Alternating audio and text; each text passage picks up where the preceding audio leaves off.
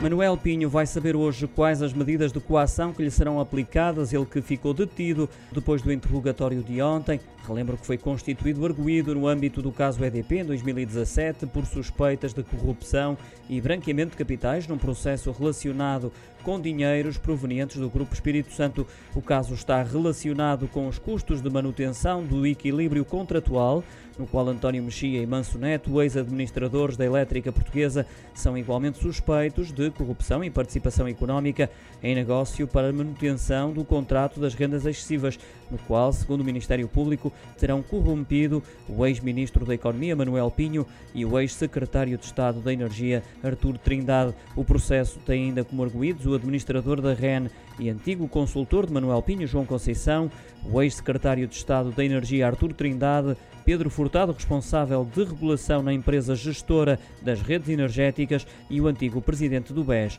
Ricardo Salgado.